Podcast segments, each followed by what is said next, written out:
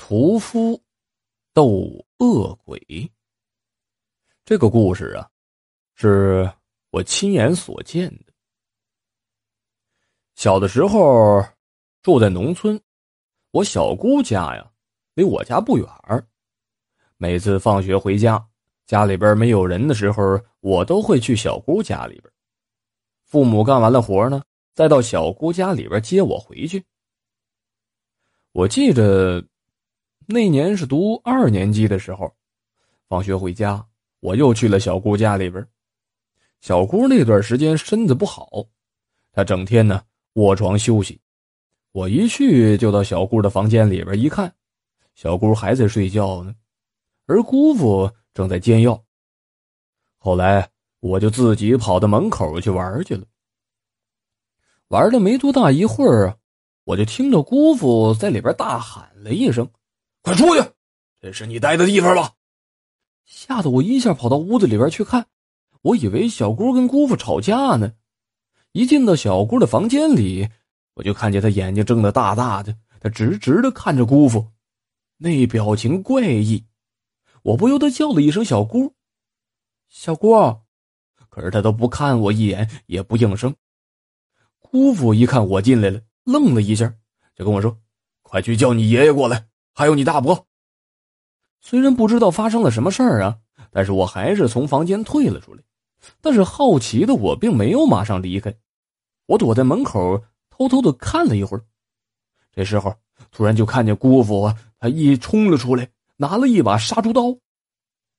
对了，我姑父啊，他是个屠夫，杀猪的。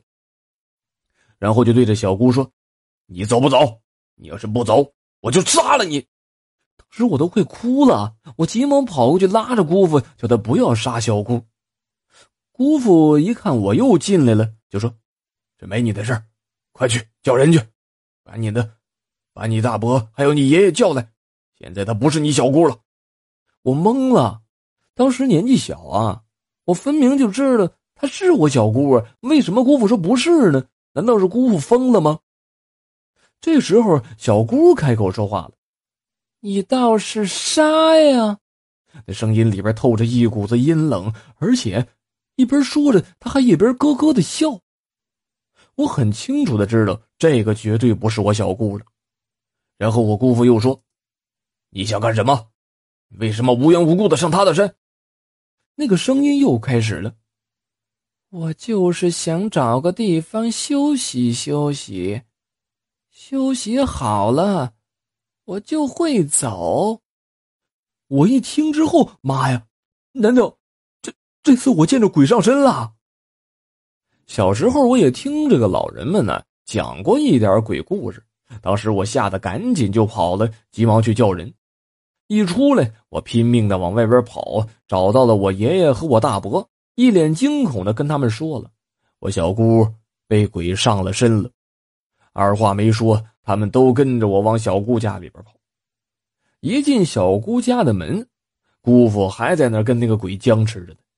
爷爷率先发话了，进去就是一阵的怒斥：“你来干什么？赶紧离开，快点离开我闺女的身体！”民间呢有一种说法，用骂的方式，有可能会把这鬼给骂走。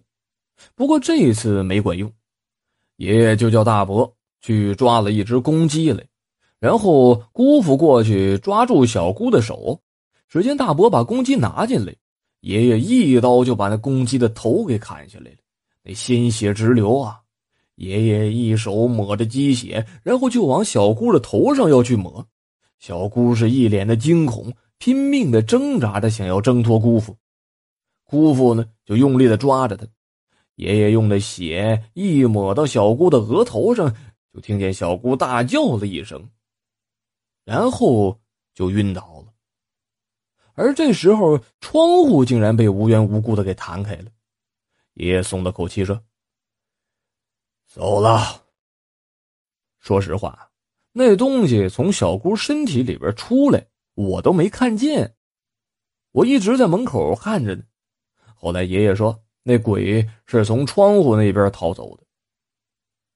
过了一会儿，小姑醒过来，姑父就说：“你记得吗？发生啥事儿了？小姑说什么都不知道啊，就觉得呀，睡了好长好长的一觉，而且睡得很沉很沉。后来又请了道士，给小姑又做了一场法事。他们都说呀，那是孤魂来找替身的。像这种魂儿，一般都是死于非命，他们不能够正常的去投胎。说呀，我们看不见那魂是好事儿，这是说明我们阳气儿比较旺盛。不过啊，这件事情过了好长的一段时间，我都不敢晚上关灯睡觉。也就到了上初中毕业的时候吧，那时候自己年纪大了一些了。那一阵的阴影，才渐渐的散去了。好了，这就是屠夫斗恶鬼的故事。